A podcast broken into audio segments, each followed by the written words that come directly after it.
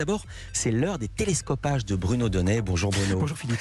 Tous les jours, Bruno, vous observez ici la fabrique médiatique. Et ce matin, vous avez choisi de prolonger un sujet que vous abordiez déjà hier dans vos télescopages. Ils ont donc pour titre L'affaire Louis Boyard, épisode 2. Exactement. Alors, dans l'épisode précédent, Philippe, je vous ai fait entendre la vidéo que le député insoumis Louis Boyard a postée sur les réseaux sociaux à la veille de la grande journée de mobilisation contre la réforme des retraites. On lance le hashtag Blocus Challenge. Postez vos plus belles photos de blocus de lycée et d'université. Parmi ces photos, on en tirera une au sort et l'équipe de bloqueurs sera invitée à visiter l'Assemblée nationale avec nous. Je vous ai expliqué en quoi cette mutation, ce glissement hein, de l'action politique pure en jeu concours formaté pour les réseaux sociaux me paraissait hautement baroque.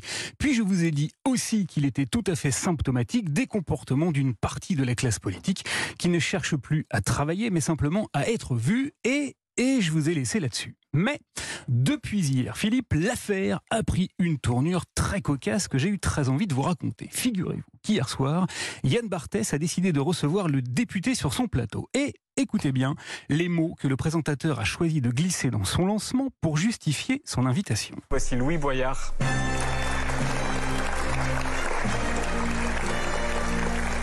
Alors il manque un petit élément dans le son, c'est pas de bol. Il a dit, il a dit voici l'insoumis qui fait parler de lui, Louis Boyard. Alors Louis Boyard a donc été invité parce qu'il a fait parler de lui, pas parce qu'il a fait quelque chose tout court, pas parce que euh, il a fait un travail politique, non, juste parce qu'il a fait parler de lui.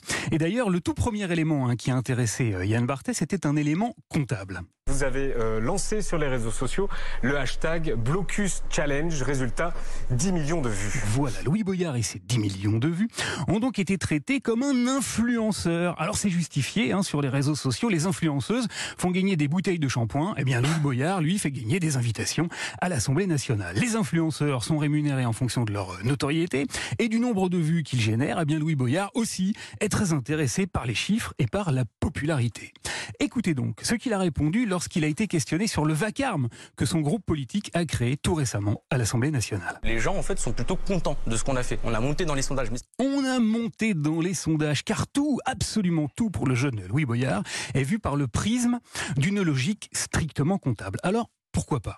Louis Boyard crée du buzz, la machine médiatique s'y intéresse, les compteurs s'emballent, bref, le serpent se mord la queue et le député obtient ce qu'il était venu chercher, un petit surcroît de notoriété. En revanche, là où Louis Boyard se trompe, c'est sur l'analyse qu'il fait à propos de la levée de bouclier que sa vidéo a suscité. Car voici ce qu'il a déclaré hier soir. On utilise des codes qui sont les nôtres, puis on s'est dit aussi que ça allait déclencher une panique bourgeoise qui allait en faire parler. Écoutez, ça Une a fonctionné. panique bourgeoise. Ah, mais ça- Il est convaincu d'avoir déclenché une panique bourgeoise, c'est-à-dire un effroi hein, dans la frange la plus conservatrice du système, qu'il est persuadé d'avoir ébranlé avec sa petite vidéo de 30 secondes. Alors, je suis allé relire hier soir un chapitre de la Société du spectacle de Guy Debord, qui était tout sauf un auteur bourgeois et qui, dans cet ouvrage formidable, a mis en évidence que ce qu'il appelle le spectacle était en fait le stade le plus achevé du capitalisme bourgeois, précisément.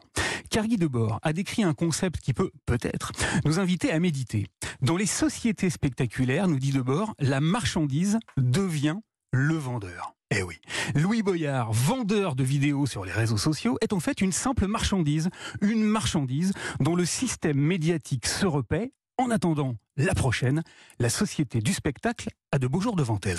Merci beaucoup Bruno Donnet, Société du spectacle, livre écrit il y a un demi-siècle à peu près. Juste avant mai 68. Bien avant les réseaux sociaux. Merci beaucoup Bruno Donnet.